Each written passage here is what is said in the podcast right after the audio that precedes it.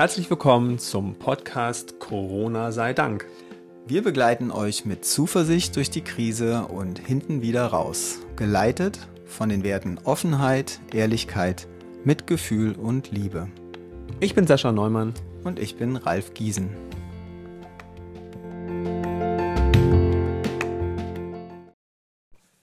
Heute Disruption. Ralf, was ist Disruption?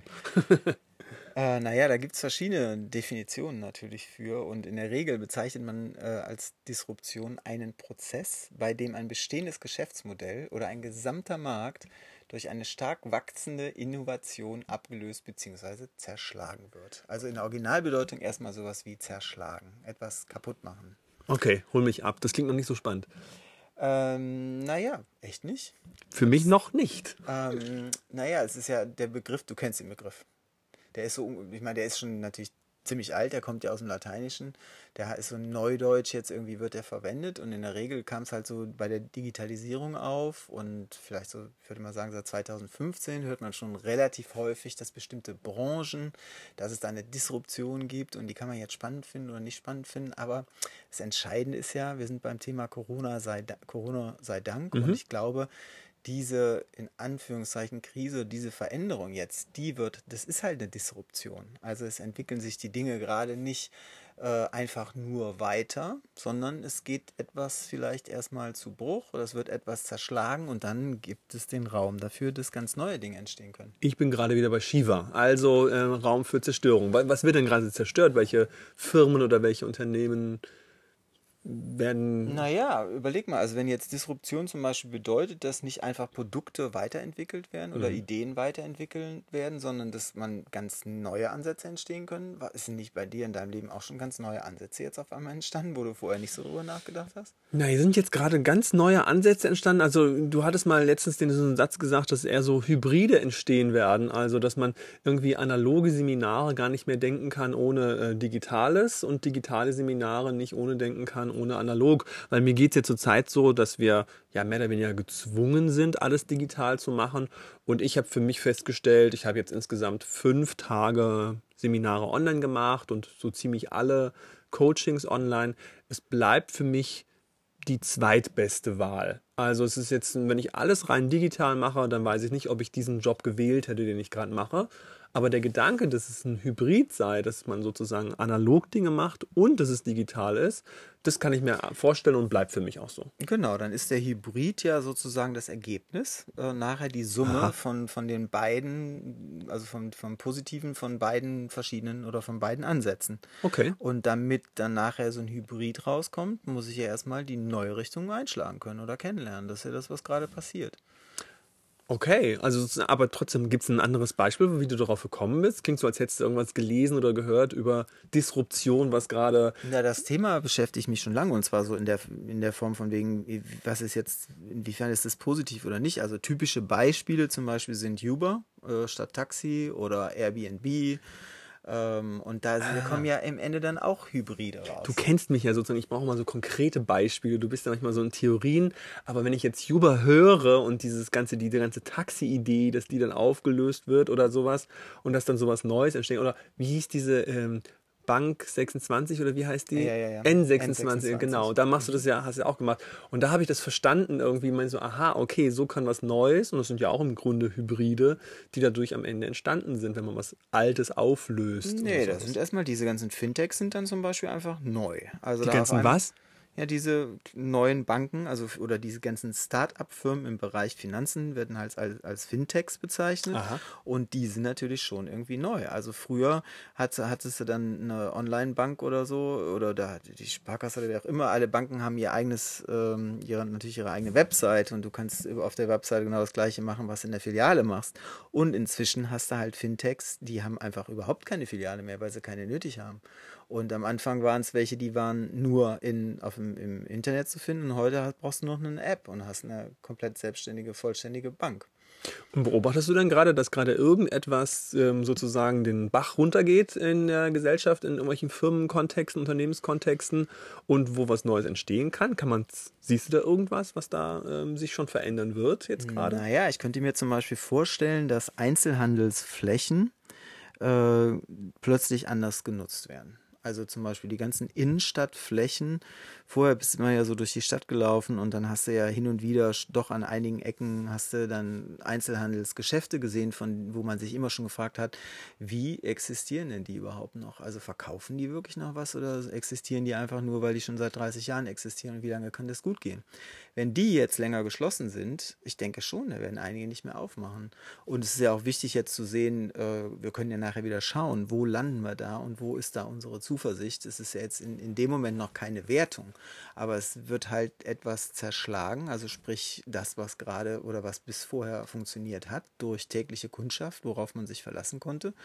Da wird es an einigen Stellen nachher wahrscheinlich so nicht mehr funktionieren. Und viele äh, Einzelhandelsgeschäfte werden vielleicht nicht mehr öffnen oder viele Restaurants zum Beispiel, so das Restaurant um die Ecke, das nicht gerettet wird äh, wird vielleicht auch nicht mehr öffnen. Dann ist doch zum Beispiel die Frage, was kann denn aus diesen Einzelhandelsflächen werden? Oder hm. wie kann man die oder wie wird man die vielleicht anders nutzen? Habe ich mich letztens auch schon gefragt gehabt, so wird das KDW wieder eröffnen? Naja, diese großen Läden, insbesondere, ich meine, Ketten, die haben es natürlich wahrscheinlich relativ leicht, weil ein, ein großer Konzern dahinter steht, weil es eine AG-Struktur hat. Äh, sicherlich leichter als der im Sinne von Einzelhandel, der an Einzel, also der an Endkunden verkauft, der nicht in irgendeiner Form einer großen Kette angehört. Also das, was viele so sagen, es gibt immer mehr dieser Geschäfte, die zu großen Ketten gehören. Ja, ich denke mal, die, äh, also Beispiel Hugo Boss oder so, wenn die ihre eigenen Läden haben, die werden ja nicht pleite gehen. Die Firma wird weiter bestehen, die werden weiter produzieren, die werden vielleicht den einen oder anderen Laden schließen müssen, aber sicherlich werden diese Geschäfte überleben. Eher mhm. als der äh, Einzelhändler im Textilbereich, der seine Sachen von verschiedenen äh, Marken zusammenkauft und jetzt die ganze Kollektion nicht verkaufen kann. Das habe ich mir letztens auch schon gedacht. Das macht mich auch ehrlich gesagt, jetzt Corona sei Dank, hm, Corona macht mich gerade traurig, weil ähm, ich glaube auch eher, dass diese ganzen großen Sachen, wo wir letztens schon mal drüber gesprochen haben, oh Amazon profitiert davon und diese ganzen großen Sachen, die haben irgendwas davon. Aber die kleinen Läden, die wir so nostalgisch irgendwie gerne mögen, der Einzelhandel, bestimmte ja, bestimmte Sachen werden schließen müssen, weil sie einfach ja keine Kette sind oder so, sowas. Und das macht mich jetzt ehrlich gesagt eher traurig. Also ich kann da irgendwie dieses Nostalgische drin sehen, was dann einfach wegfällt. Aber mir ist halt irgendwie so eine Buchhandlung um die Ecke wichtiger als ein Hugendubel oder sowas. Ja, die ganze Entwicklung geht voraussichtlich jetzt wahrscheinlich, äh, die wird natürlich eher beschleunigt. Das Eben. schon sein. Ja. Okay, und jetzt, was ist das Gute daran? Ja, wir haben dann auf jeden Fall äh, freistehende Einzelhandelsflächen, wo sich jemand einmieten kann, der sich das vorher nicht hätte leisten können. Also mit anderen Worten viel Fläche zur Verfügung und du kannst, äh, du brauchst vermutlich weniger Startkapital, um einen eigenen, um einen neuen Laden äh, ah, wie spannend. Also wir können was ganz Neues denken. Also jetzt nicht, also ich sag mal, die Buchhandlung nebenan, die kleine macht jetzt zu und ähm, da ist einfach Freifläche. Da wird jetzt nicht irgendein anderes Geschäft, irgendeine Kette reinkommen. Mhm. Äh, also nicht ein neuer Starbucks oder irgend sowas, sondern da wird einfach was ganz Neues leichter entstehen können, woran wir jetzt vielleicht noch gar nicht denken. Ja, wofür könnten wir zum Beispiel Flächen gebrauchen? Wow. Was könnte, was ist zum Beispiel in gewisser Weise zeitgemäß oder zeitgemäßer, wofür brauchen wir, wofür könnten wir neue Flächen gebrauchen?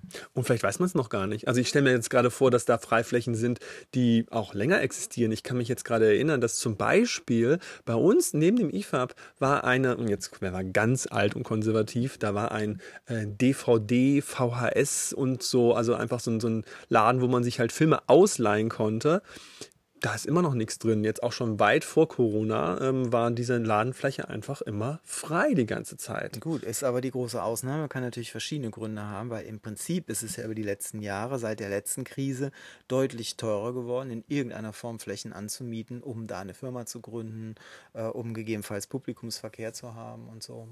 Aber das heißt doch, wenn ich jetzt, also wenn ich jetzt in dieser Zeit auf eine coole Idee komme, das wäre doch, also ähm, gut, also ich merke das ja selber bei mir, dass ich mir schon sagte, okay, lass uns doch mal alle zusammensitzen und mal ganz verrückt und ganz neu denken, weil wir haben erstens die Zeit dazu und zweitens, was, also ich habe mir letztens gedacht, wenn, wenn jetzt du jetzt eine richtig gute Idee hast, auf die noch keiner gekommen ist, dann bist du ja vorne dran an, auf der Welle oder Genau, sowas. Aber genau. ja, komm mal drauf. Äh, kreativ sein unter Druck funktioniert ja auch nicht, leider. Nee, vielleicht haben wir noch ein bisschen Zeit. Dann wären wir ja gar nicht, wäre ja ganz praktisch, wenn wir noch ein bisschen mehr Zeit hätten, Corona sei Dank. äh, um genau da einzusteigen. Welche Idee, welche Idee ist jetzt zeitgemäß? Was passt? Welche neue Kreativität, kreative Idee will ich jetzt umsetzen? Und dann finde ich vielleicht zum Beispiel einfach die Räume dafür. Und dafür brauche ich erstmal Langeweile, weil wenn ich eines gelesen habe in dem letzten Kreativitätsbuch, was ich hatte, man braucht Langeweile. Das, was Kindern und Jugendlichen immer besonders wichtig äh, oder was sie besonders hassen, ähm, ist ja Langeweile. Ähm, mach was mit mir, mir ist langweilig, was äh, die Kinder den Eltern immer die ganze Zeit sagen. Aber es ist ein extrem wichtiger Prozess. Leere im Kopf, nicht wissen, was man tun soll, um irgendeine Idee zu kriegen. Und das ist jetzt gerade ja hier über Feiertage und in den letzten Wochen ja ziemlich Das Oft ist der Fall. mal eine interessante Idee. Also mit anderen Worten, es gibt einen Zusammenhang zwischen Disruption und Langeweile. Genau. Wäre ich jetzt im Vorfeld so nicht drauf gekommen, aber ich kann total finden, wie das stimmt. Ja. Also das heißt, ähm, wir haben wahrscheinlich jetzt dann noch ein paar Tage Zeit, ähm, ähm, in denen da so eine Leere entsteht, genauso leer wie die Räume sind, die äh, wahrscheinlich da draußen irgendwo gerade entstehen, wo man plötzlich Ladenfläche hat. Ja. Was macht man mit denen? Also ich sehe gerade über so Coworking Spaces so äh, um mich rum oder sowas. Ähm, Du, ich habe zum Beispiel ernst darüber nachgedacht, wenn wir jetzt äh, Räume, wir, wir zum Beispiel haben im- in der letzten Woche ja einfach mal viel Fläche im Büro gebraucht, um online zu sein, also um äh, live zu streamen und so weiter.